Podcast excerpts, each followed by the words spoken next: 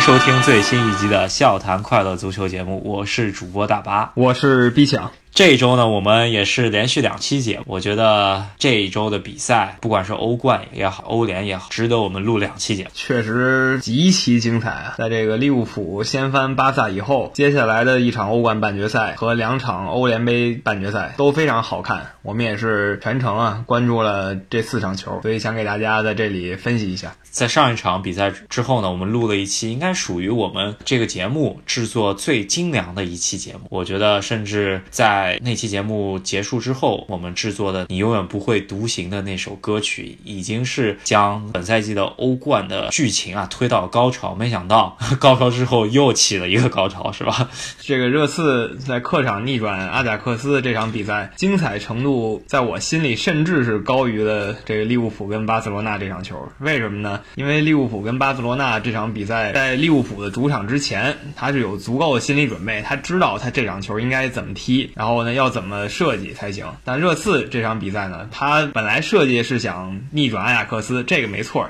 但他应该没有料到阿贾克斯能一上来先进他两个，也就是他总比分被打到了三比零落后，他到了第二回合下半场才开始这个绝地反击，然后最后居然逆转了，非常非常不可思议，还是靠一个球员连进三球逆转。咱们回想一下，阿贾克斯那个时候是二比零领先，对于热刺来说，相当于他们只剩下四十五分钟，然后他们要连扳三球才能把这个比赛给扳回来。其实难度上来说，是比当时利物浦。在首回合结束之后，知道自己要扳三球才能逼扳平，这个难度是大多了。我觉得，因为还是像我刚才说的，利物浦是有心理准备去设计一场逆转，但是热刺呢，他是没有料到自己的这个劣势是不断不不断的扩大的，然后扩大到这个时候要进三个球。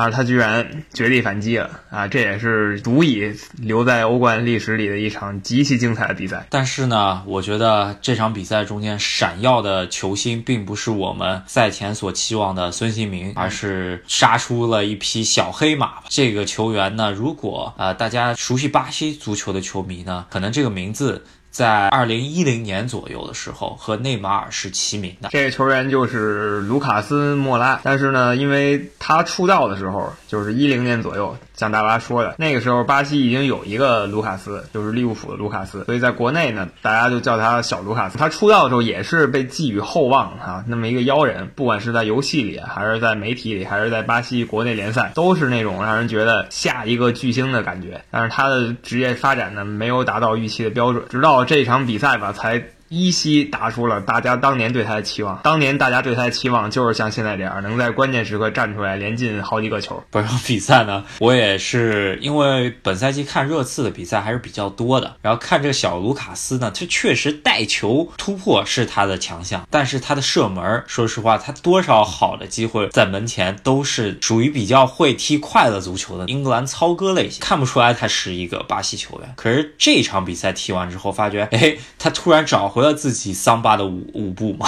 尤其是这个第二个进球啊，大家可以回去重温一下。这第二个进球门前真的就是一片混乱。当这个导播把这个镜头对准球门的时候，你这个电视里只能看到就是一片人，球你都找不到，就全是人。但他呢，居然能在这种乱战的时候把这个球给摘清楚，然后打了一个死角，这其实挺不可思议的。一般来说，在这种情况下，球员看到球就直接往上怼，没准就蒙进了，然后最后那个新闻就会说谁谁谁混乱之中破门得分。但是卢卡斯这一球，你可以看到啊，他在这个禁区里这么多人乱踢的情况下，他居然把这球给捋清楚了。然后来了一脚射，还是一个大大的死角，没有任何人能去扑掉，对吧？对，而且那个力量又是转身一脚抽射，这个力量还是非常足的。当时比分呢来到了这场比赛比分来到二比二，但是因为上一场阿贾克斯呢，就是他们以一个客场进球领先的，所以说当时阿贾克斯呢其实还是占有领先优势的。热刺当时还急需一个进球。在看这场比赛的同时呢，比分到二比二的时候呢，我就想到是不是。利物浦和巴塞罗那的场景要重现了，可是这个场景跟利物浦和巴塞罗那的最终的剧情的走向还是有所区别的。大家一直等呀等呀等呀，热刺也是疯狂进攻嘛，对吧？阿贾克斯全线退守，真的是守到了进入到伤停补时阶段的时候，场边的边裁给出五分钟的伤停补时的数字的时候，已经踢到九十四分钟的时候，我觉得。全世界的球迷应该觉得这场比赛应该不会再出翻盘好戏了吧？可是这一一切的一切，真的就是在五十秒之后让大家大跌眼镜啊！对，没错，就是足球比赛吧。一般说绝杀就是比赛中场前那么五六分钟，你进了一个球，你是绝杀。这跟篮球是不一样，篮球大家也看过是吧？他投那一瞬间，然后有一那个比分板上那个红灯亮了，这才叫绝杀。但小卢卡斯在这场比赛里这个绝杀就堪比篮球了。作为这个主场作战的阿贾克斯，我一一开始就觉得裁判就会在这个九十五分整的时候，或者过个五六秒的时候就会吹哨。毕竟人家是主场，你不能把这补时拖太久。但是他就是在这个九十四分五十九秒的时候把这一球给打出去，然后在九十五分零一秒的时候这球就进了，真是没地儿说理去。这球真的太无解。小卢卡斯呢，这场比赛封神的并不靠他惯用的右脚，三脚全是他的左脚，都不知道该怎么说说吧，就是。不知道他的左脚到底。前一天晚上到底谁做了法，出现如此般的神迹？因为你想，热刺疯狂进攻，靠孙兴民也只能打门柱啊。但是靠小卢卡斯这么一个左脚，在联赛中间疯狂浪射的卢卡斯，这个左脚脚脚都是死角，还来了一个这么个读秒绝杀，真的是非常不可思议。对，我觉得已经不是任何战术能够说明白这事儿的了。对，比较悬。这个悬字呢，咱们可以说是悬念的悬，也是另外一个悬。嘛，对吧？就是另外真的悬，这场球赛后评分不用说了，肯定是满分。这个表现绝对是满分，在这么关键的情况下，连续站出来三次，这样球员就算有一些失误，也可以忽略不计了。他呢有这么一场比赛，我觉得能吹一辈子，真的可以吹一辈子，这实在是太厉害了，也是创造这次历史。这次。从来没有进过欧冠的决赛，他们历史上进过四强，这次也是进了四强，平了历史最好记录。这次是第一次进决赛。对，关键是热刺英超这么一个残兵败阵的情况下，居然在欧冠能够进到四强。可以想象到，如果小组赛踢完的时候，你说尤文图斯的阵容，你说马竞的阵容，你说大巴黎的阵容，再怎么比，也会比现热刺的这一套残兵败阵比起来的话，更有冠军相吧？可是这就是欧冠，不管哪支球队，只要拼。听到最后都是有可能进入到最终的决赛。而最幽默的是什么呢？就这次进决赛两个球队利物浦跟热刺，在小组赛的时候吧，其实都费尽千辛万苦。如果大家有兴趣，可以回顾一下我们去年录的一个关于三十二强的一个预测，还有关于这个小组赛的总结。当然，就是说。这两个队处于都是死亡之组，热刺跟巴塞罗那、国际米兰这些球队厮杀六轮以后，是靠这个进球多一点的优势，勉强踩着这国际米兰进的十六强。就是国际米兰可能稍微表现好一点，他稍微表现差一点，就就热刺就没有任何机会了。利物浦也是靠着净胜球优势，勉强压着这个那不那不勒斯，从跟巴黎的这个死亡组里出来的。但没想到这么两个踉跄出呃踉跄出现的球队吧。居然聚首在决赛了，这确实是不容易啊！反过头来要说一下阿贾克斯，我觉得半场崩盘这个事情对于年轻人心理的打击应该是非常严重的，特别是这么一堆呃心高气傲的年轻人，已经急迫着要转会豪门的年轻人来说，给他们应该是着实在脸上浇了一盆冷水。阿贾克斯这帮球员在过去一个月吧，已经被媒体捧到天上了，对吧？又逆转了皇马，逆转了尤文图斯，在国内。联赛里呢，也是如愿以偿夺了联赛冠军。第一回合呢，又在客场把热刺赢了，已经是吹的不能再吹了，是吧？现在一盆冷水，让他们清醒过来，足球到底是怎么回事？他们还是 too young, too simple。我想说的一个阿贾克斯的球员，可能就是德里赫特。在这场比赛开始之前呢，这么一个十九岁就担任如此重要的队长角色的球员啊，中后卫，可以看出他在特里皮尔面前够轻松把对方甩一个角球制造破门。这样子一个故事呢，是以这样子开始，可以看出他已经准备好下赛季能够投奔一支豪门，慢慢从。那支豪门起进入到世界最好的中卫之一，可是这场比赛真的就是如此戏剧性，一个卢卡斯把他这么一个很好的梦想给画上了一个句号吧。对对对，我觉得这个卢卡斯站在场上，他对面是这么多青年才俊，我不知道他心里怎么想，因为当年呢，大家对他的期望可以说是比目前大家对阿贾克斯这帮人的期望还是要高的，但是他没有打出来，然后他看到了。这么多曾经的自己，我不知道他是怎么想的。然后他也说，我这场比赛发挥就是为了证明给阿森纳现在这个教练看。为什么呢？因为当时在巴黎的时候，阿森纳现在这个教练埃梅里当时是巴黎的教练，跟他关系不和，就把他摁在板凳上，然后差点逼着他转会中超了，就来我们北京队了。然后他最后没有，还是来了英超。然后现在是算是有一次小小的复活吧。对，当年北京国安应该是要找一个中场这么一个发动机吧，嗯。当时也是跟卢卡斯莫拉，据说是四千万欧元已经谈好了，但是后来可能还是对于自己的竞技状态有所渴望吧，就还是留在了欧洲赛场跟热刺。虽然那个赛季呢，他没有能够直接加盟热刺，也是等到了夏季转会。其实真的是与中超擦肩而过吧。最终北京国安选择了比埃拉，对，然后卢卡斯也是坚守了自己。对足球的理想嘛，而不是对简单挣钱这件事儿追求。然后热刺这个队呢也非常有意思，大家不断的强调他去年这个夏季转会窗一个人也没买，除了把这个卢卡斯到点儿送到了以外，他没有再补任何一个人。然后大家也一直说你这么着四线作战。早晚要崩啊！确实联赛是崩了，然后另外两个杯赛呢也都前进了不少，但终于也是崩了。但是万万没想到，欧冠居然坚挺到了决赛啊，还是真的很厉害。这个波切蒂诺这个教练有两把刷子。对，波切蒂诺赛后也是激动到眼泪流出来了吧？我觉得也是看出他其实非常苦了，因为手下的确没人用。这场比赛还有值得一说的呢，就是讲到阿贾克斯的青训啊，对面的热刺阵中属于是几个学长。教几个学弟做人吧，对吧？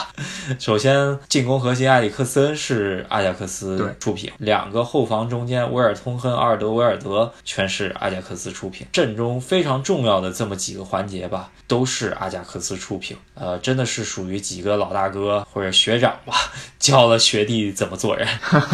没错，这阿贾克斯也是欧洲最强的这个造血球队，基本每一个顶级球队，你说你没，你说你队里没有一两个阿贾。克斯练过的，你都不好意思出来是吧？那种这种感觉。除了德里赫特之外呢，我觉得阿贾克斯阵中呢。应该是他的右边锋齐耶赫，本场比赛进第二个球也是真的是属于非常漂亮，还打过一脚门柱吧。本场比赛咱们也看到，读秒绝杀之后躺在地上三个人之中，真的是属于是绝望到顶的这三个人之中，一个是德里赫特，一个是布林德，还有一个就是齐耶赫了，真的属于不敢相信吧？因为对于他们来说，他们可能在卢卡斯扳入第二球的时候，可能心中已经会有说，哎，今天是不是会出现昨天发生的事情？但是呢，已经真的是坚持到九十四分钟，一瞬间的功夫，咱们就其实离胜利已经到眼前了，是吧？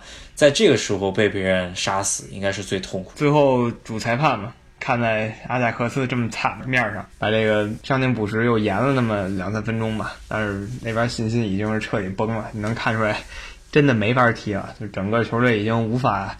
接受这个悲惨的事实了，也就没有什么再发生什么奇迹了，这比赛就结束了。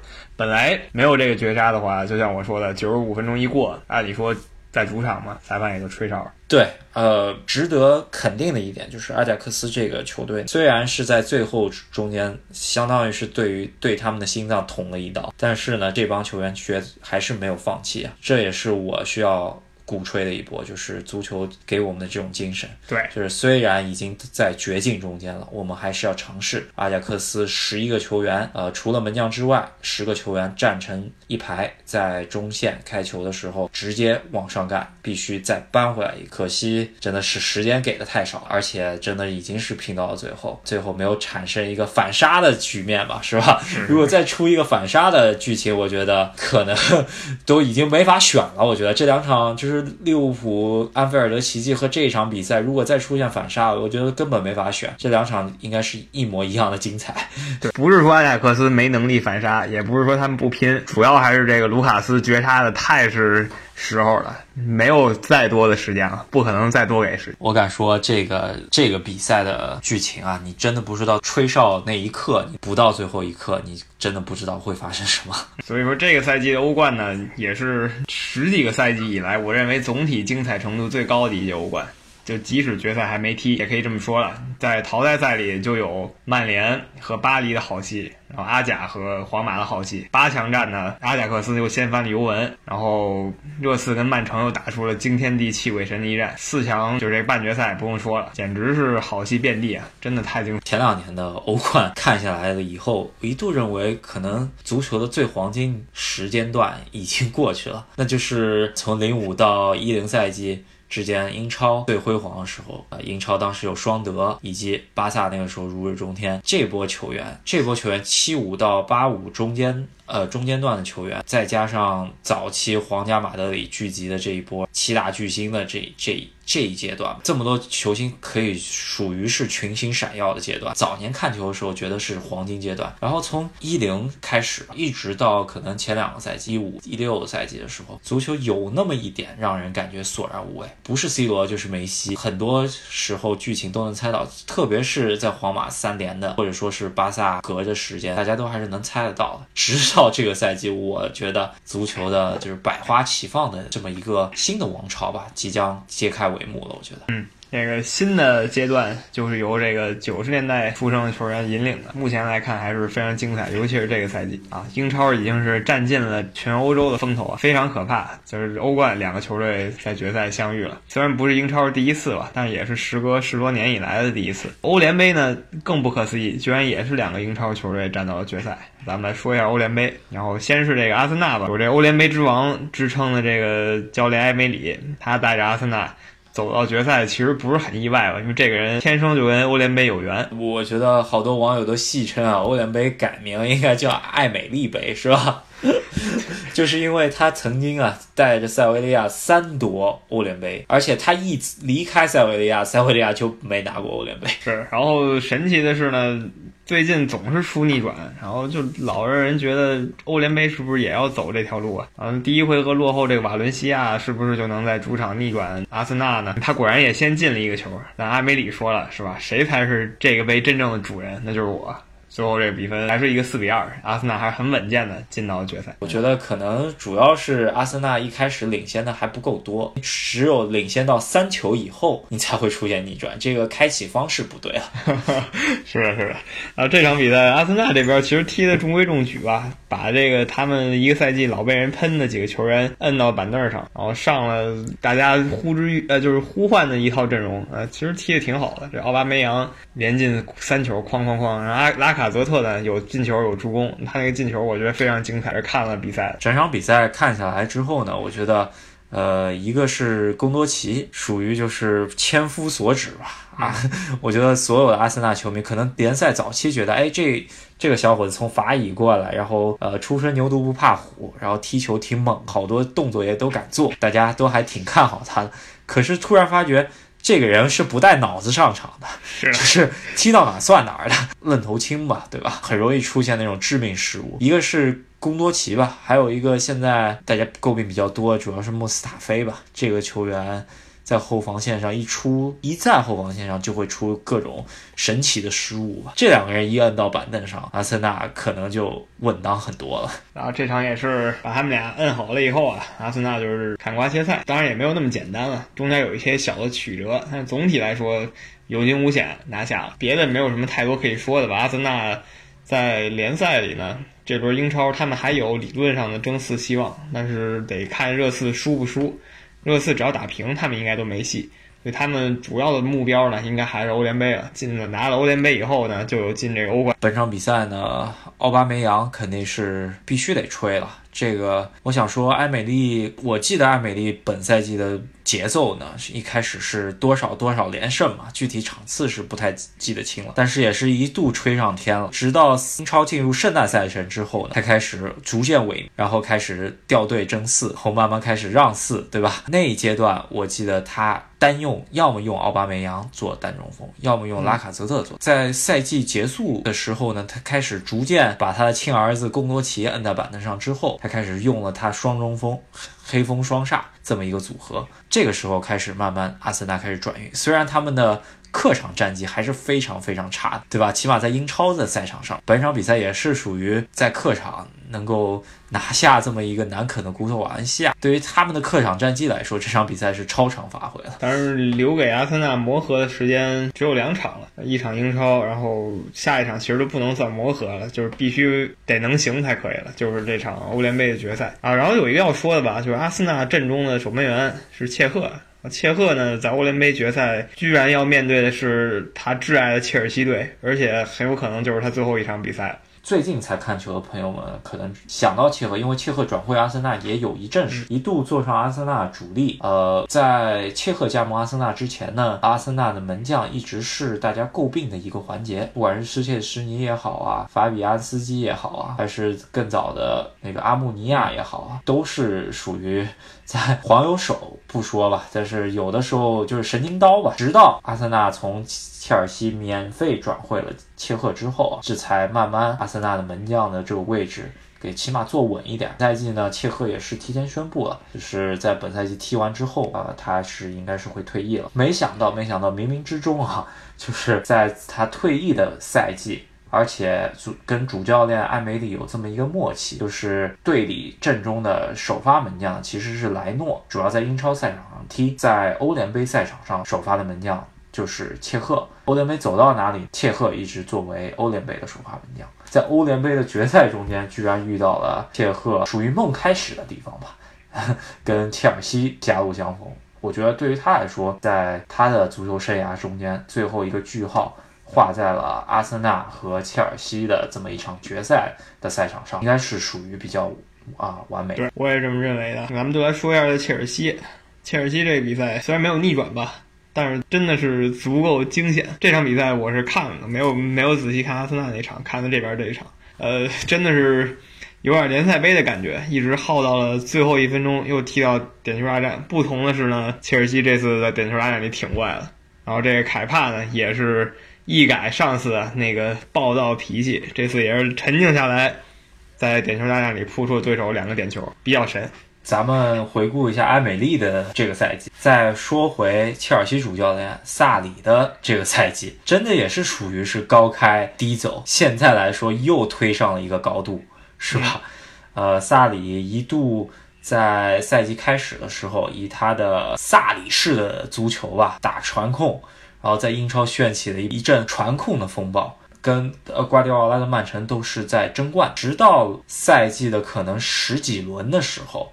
开始莫名其妙，每个球队对萨里的打法都非常适应，然后甚至中游的各个球队都能在萨里身上踩了一波。然后那一度，萨里真的是走入了他英超执教生涯最黑暗的时刻。恰恰恰恰在这么黑暗的时候，他的转折点呢，其实是一个最最最的低点，那就是联赛杯对瓜迪奥拉这一场比赛。为什么这么说呢？做过一期节目吧，当时就是这么一个换人风波嘛，对吧？咱们当时就说萨里是不是对更衣室控不住了，给各个大佬都掌控不住了，那是不是差不多要下课？然而他这个人呢，在赛后的记者发布会上面给了凯帕这么一个台阶下，又把队内大佬都扶正，一直坚持到了现在。我确实也是没有想到萨里能够坚持到现在啊！对于他来说。带队进入到欧联杯决赛，也是属于他教练职业生涯的一个非常辉煌的一个点了。应该他之前不管带那不勒斯也好，都是没有带到。萨里这个教练，他以前没有任何主流冠军，不管是国内的杯赛、联赛，更别说欧洲级别的赛事了。这是他第一次。呃能染指这个欧洲冠军的机会啊！然后他这个人呢，不得不说啊，运气是真不错。因为按照切尔西现在这个状态，他按理说排在第五或者第六是比较正常的。但是为什么能排在第三呢？因为跟他争夺这第三、第四的对手也实在不济，愣把他给拖到第三名了。他连续好几场也是赢不了，就是上个周末踢了一场好球。结果愣是一下冲到第三了，就仅次于这个曼城跟利物浦两个争冠队，真的是属于时也运也吧，只能这么说。这么一个教练，可能他的水平啊，我一直对于他的水平是有所质疑的，因为也不是说他的执教水平很差，只是他的踢法跟切尔西传统上面的意义来说的意大利防守的这种踢法，或者说铁血蓝军的这一套东西是格格不入的。对于他入主切尔西，一直是持怀疑态度，甚至来非常他喜欢。带入自己曾经使用过的一些球员，就是说你为啥非得在英超去买这些球员？你还不如直接还是回意甲继续带吧。但是不管怎么样吧，这个人天命，呃，如果说他最终能够成为切尔西历史上帮助切尔西拿到欧战冠军的这么一个教练呢，我觉得我对他的看法可能还是需要改变一下。啊，你还真别说，就是切尔西历史上拿冠军的教练吧，就欧洲冠军教练，多少。都有点天命那个意思。你看这个迪马特奥、贝尼特斯，这都不是开始选他们当教练的，他们都是就是临时过来当替补的教练，还愣是都拿到了欧洲冠军。那些大牌教练呢，像穆里尼奥啊，像孔蒂啊。这些人反而没有任何机会去染指欧洲冠军，甚至安切洛蒂啊，还有 还有希丁克啊，对吧？这都是真的都差一点儿进到欧冠决赛的教练。当年那格兰特也是 到一半上任的这么一个冠军，呃，这么一个教练。所以说，哎呀，冥冥之中，切尔西就是当他是一个好的教练的时候，他做不到挺进欧洲决赛，对吧？一定要是这么一个非常坎坷的一个教练，然后甚至要放弃联赛的。成成绩，然后才能进到欧洲赛场的决赛，啊，咱们我觉得也是非常期待。本场比赛比赛本身来说是比较悬念迭起的，就是虽然比分不大，我想吹的一个人呢，就是超级神经刀大卫路易斯。那 为什么想吹呢？是因为他。九十九分钟啊，就是当比赛已经进入到伤停补时阶段的时候，对方前锋拿到了一个绝杀的机会吧，已经射把门儿都给射出来，已经射射往死角。虽然那脚球没有射的那么大力，做了一个反弹球，但是看着。凯帕已经是扑不到这个球，然后这个时候从三四米远的地，大卫路易斯用他的就是说右脚吧，然后做了一个非常不可思议的半倒钩的一个解围。这个后卫球员吧，我觉得在很多比赛中间啊，咱们也是可以看到有利有弊。他个人的性格，他的领导力真的是。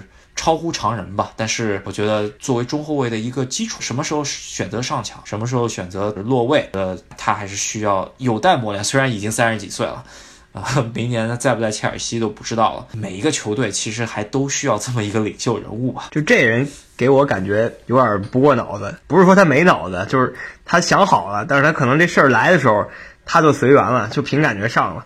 所以经常打出让人跌破眼镜失误，或者说让人直接把下巴给吓掉的那种震惊级别的表现。刚才你说那个解围，然后再说他到这个点球大战的时候，他我感觉他想都没想，上去咣一脚就给踢死角去了。你再对比这个切尔西这巴克利，想就十秒钟，我都不知道他当时就是他俩这区别怎么那么大。一个跟那站了半天才把这球踢出去，一个连想都不想直接就踢，就是你能看出这个性格，两个人性格有多么不一样。他其实还是属于比较感性的这么一个球员，也是我在切尔西这么多球员中间吧，可能也是因为当年一二年的这么一个冠军班底里面，所剩其实不多了。现在切尔西在场上踢的也就只有阿兹皮利奎塔和路易斯了，呃，场下板凳还坐了一个卡希尔。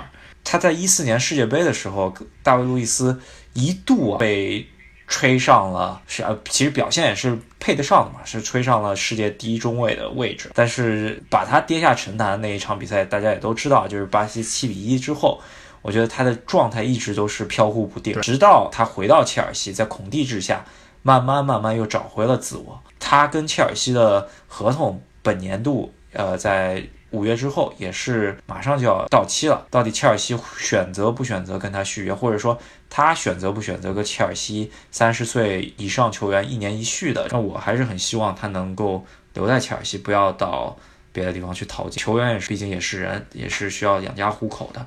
对于一个三十岁以上球员，可能今年不知明年的状态的时候，他也是需要一份比较稳定，两到三年的一个最份最后一份挣钱的合同。然后相比较大卫路易斯。的合同的问题来说呢，本场比赛还有一个就是说很有可能因为呃切尔西最后一轮英超不是在自己的主场斯坦福桥踢最后一场欧联杯的决赛，也是在中立场地巴库踢。那本场比赛很有可能就是本赛季切尔西在斯坦福桥踢的最后一场比赛。这就是大卫·路易斯可能是最后一次在斯坦福桥踢比赛。还有一个现在阵容唯一的明星球员，那就是阿扎尔吧，属于是切尔西的大腿，也很有可能是他本他的蓝军生涯最后一场在切尔西主场斯坦福桥的比赛。就是萨里呢，这个赛季能。带到这个程度，一半的好球吧，就在萨里之下，一半的好球是靠这个阿扎尔超神状态给带出来的。阿扎尔的实力毋庸置疑了。然后皇马也是说了很久很久要买这个阿扎尔了，就看这个夏天皇马要不要掀起这个转会风暴吧。如果他走了呢，我觉得切尔西球迷也不会感到意外吧。可能从齐达内上任的时候，我已经准备好跟阿扎尔告别了。只是说，起码要把阿扎尔卖个好价钱吧，要对得起他现在本赛季这么超神的表现吧。起码，我觉得要比库蒂尼奥卖的贵吧，应该啊。对，库蒂尼奥那个是三叔的啊。然后啊，说到皇马吧，想买阿扎尔，然后这里还有一个皇马的弃将。就是伊瓜因这个表现真的是不信服，太懒散了，真的太懒散了，在场上就是散步。他确实是替补上来球员，体力是充沛的，也不上去抢，不知道在干嘛。对，看伊瓜因最最最印象本场比赛印象深的是一个角球开出来吧，对方解围出来，那个球其实落在了他身后大概两到三米的距离，我当时就看他无动于衷，就是等着别人去把这球给开掉哈，完全都没有想着。往球的方向去争抢那么一下，我在想，你这个时候是让你上来是靠你搏命的，不是靠你来散步的。对，也就是萨里的旧部吧，然后把他搞过来，应该今年对于他的短短暂的这生涯来说，也是他最后一场代表切尔西。出战的主场比赛了，我觉得他是租借来的，然而他现在这表现，正式转会肯定不会发生了，所以就哪来回哪去，他应该就回意甲。对，呃，其实跟皇马有关的球员还挺多，从皇马租来的科瓦季奇，本场比赛来了一个大飞铲，其实这脚挺黑的，我觉得不值得提倡。然后法兰克福阵中呢，本赛季踢出来一个小妖人吧，对吧？正印中锋约维奇，两回合对阵切尔西都有进球，第一回合一个头球，第二回合。一个头球回点，然后反跑，一个非常经典的中锋打法，把大卫·路易斯真的是团团转，而且大卫·路易斯真的是神经刀，就神经刀在这儿。这个防守又出现了这么一个眼神防守，不使劲回防的一一个情况，被约维奇非常轻松一个单刀。这个球当时克夫阵中的另外一名球员看到约维奇已经过了大卫·路易斯之后。基本上五米之内没有防守的情况下，他已经提前庆祝了，说明这个人的射单刀能力是非常非常强的，他队友都对他非常呃信任的，不会丢单刀这么一个人。据说皇马是六千万开价，其实这个人也就一个赛季吧，在德甲，在欧联杯，皇马买过去之后，到底是让他做本泽马替补呢，还是说彻底要洗牌，咱们也不得而知了。虽然现在也没有官宣，但是这个人的。特点还是非常鲜明。说到皇马买过人的事儿的话，现在踢一个赛季好球就被皇马买的例子屡见不鲜。这帮人里有很多就失败了，所以想去皇马还是要慎重，毕竟竞争太激烈。你只踢一个赛季好球，你去皇马不能保证你有主力位置。你在皇马没有主力位置，你马上就再也不会有主力位置，然后你也就废了。最后啊，报到了点球，凯帕这个门将呢，真的也是属于为自己证明了。本赛季对于他来说，呃，其实是争议不断的。首先吧，切尔西赛季初遇到了一个反骨的 库尔图瓦，当时切尔西愣是不肯卖皇马门将的情况下，他最后一最后真的是属于缺席训练，然后直接飞到了马德里，不得不切尔西在这种情况下卖给了皇马门将。又在转会窗口关闭前四十八小时之内吧，又去谈了这么一个西班牙的三门吧，怕以只能被别人迎头宰一刀吧，对吧？就是以转会史上门将身价最高的一个身价把凯帕买过来。其实他的实力是不符合这个身价，但是真的是属于是病急，也不能说乱投医吧，病急投医的情况下买来的。买来之后呢，萨里本赛季一直使用他作为主力门将。直到联赛杯，咱们也之前聊过，就是这么一个换门将风波。那场比赛，切尔西也是在决赛中间输给了。曼城，把那个压力压在了。他身上。然后直到本场比赛，萨里在伤停补时阶段第四个换人名额没有选择把他换下，而是继续信任他，他也不辜负萨里的期望吧。我觉得最悬最悬的还是那一个在当下挡下的那个点球，真的是悬呐、他反应是真快啊！就说这个球，这球是打出来的时候，你能感觉到他还是想往两边某一地儿扑的，他的运动趋势是往那边去的。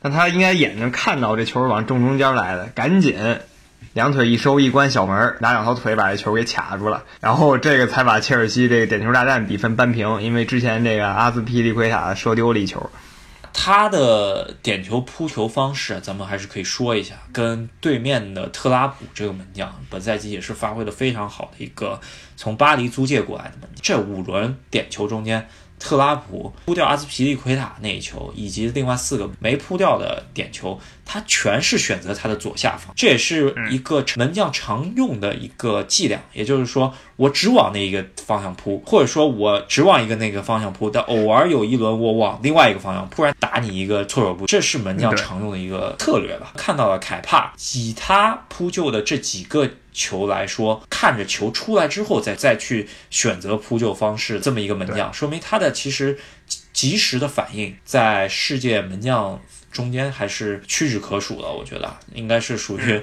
对自己的反应非常有信心的一个这么一个门将吧，对吧？对不不，如果不是他是这么一个策略的话，我觉得当下救球应该是救不下来的。这个还是很厉害。你想，职业球员射门的力道啊有多大，导致这个球速有多快，他能在这个短时间内判定一下应该往哪边扑啊，他居然还成功了两次，所以确实厉害。尤其像我刚才说的，你能明显从这个慢镜头里看到，他在这个球员打门以后，他在这一短时间内做了决定，然后赶紧把腿合拢，是挺不容易的。没有几个门将有这么快的反应能力，所以他有这当顶级门将的潜质，就看他自己发展怎么样了。你能想象到当时他为什么不想让萨里换一下他自己吧？他可能也是对自己扑点球的能力信心很足。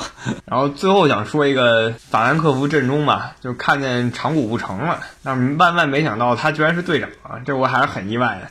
就是很难想象，这个日本球员一般都是兢兢业业的，就是完成自己的任务的球员，而能当领袖的呢不多，尤其是在外国球队里当领袖，这长谷部成挺厉害。本人他也是日本国家队当仁不二的队长，不知道他这个状态其实年龄也不小了，能不能撑到下届世界杯了？本赛季啊，法兰克福在德甲战场中间也是能够多少年能够进入到了欧冠区吧，然后欧联杯走到这么远，说实话，这批球员也是对于法兰克福的球迷来说也是非常。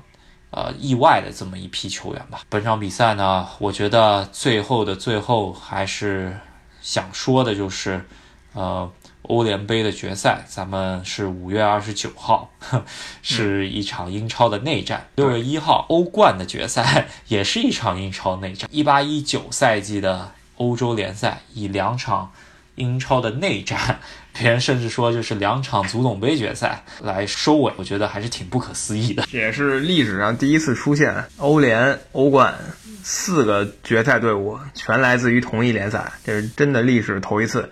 就是欧之前呢，差点出现过，就是利物浦淘汰的比利亚雷亚尔，成为了唯一一个不是西甲球队，就是一六年。然后如果比利亚雷亚尔晋级的话，就西甲率先做到这一点，不过当时没有成功。现在换到英超，居然成功了。然后欧联杯不但是英超内战，还是同城德比。欧冠这边呢，利物浦跟热刺同风格的较量比较有意思。不管怎么着，结果如何，到八月份呢还有欧洲超级杯，这可以当社区盾杯来踢了。可以看到，不英超本赛季强势回归吧？我觉得也是自零九之后十十年一个轮回吧，英超回到了巅峰。但是我并不是很看好，就是明年继续的这么一个持续态度吧。我觉得英超很有可能本这个夏天啊会流失球员。但是不管怎么样吧，咱们也是享受英超这么一个辉煌的时刻吧，也是前无古人了。甚至当年上次会师。呃，欧冠决赛是切尔西对曼联嘛？其实，在我心中啊，零九年的其实也是应该切尔西跟曼联会师的。大家具体原因咱们大家可以去查一下那场比赛到底谁对谁嘛，对吧？或者四强是谁对谁，对吧？我在我咱们的赫斯基大帝群里面已经反复说过这事儿了。那只能说英超的崛起会不会代表着英格兰的国家队水平上升呢？这这也其实。真不好说。你怎么看呢？难说吧，没有什么必然联系。你就看切尔西今天站在场上，这帮基本没有英格兰人，有一个洛特斯奇克，他下去以后换上一个巴克利，对吧？这两个人是啊，替补阵中呢，替补板凳上坐了一个卡希尔。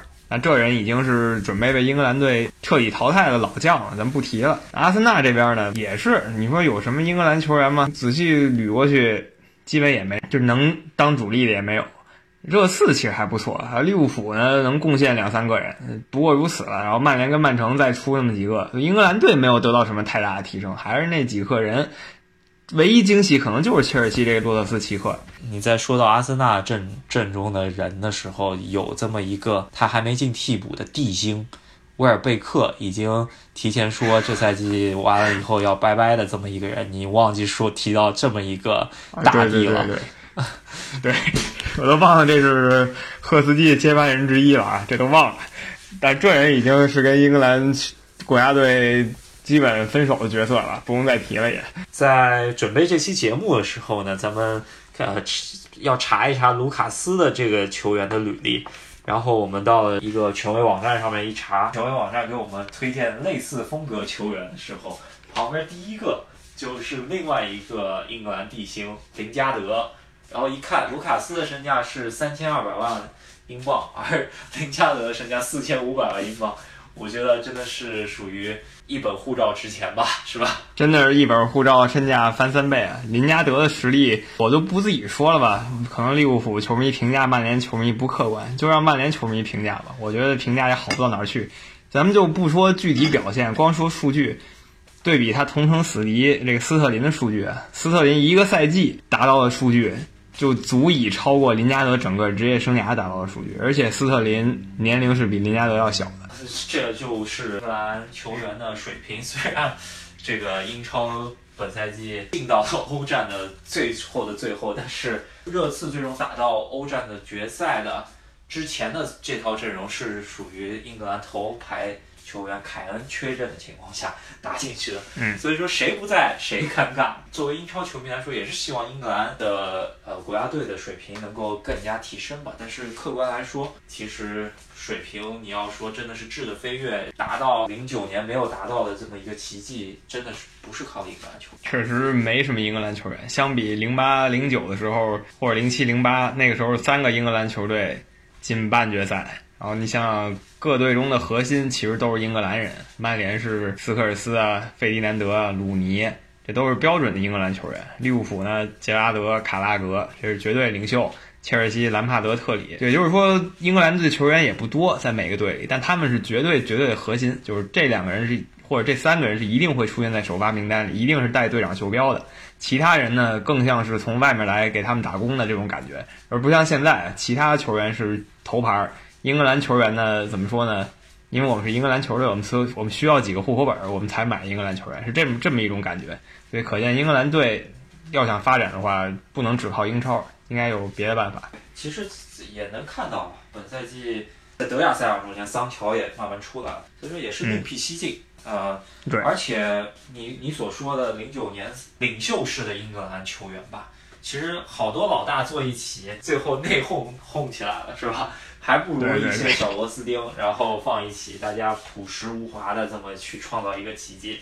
我觉得去年的世界杯就是这么一回事儿吧，是吧？所以说国家队层面是另一回事儿，我们且走且看吧。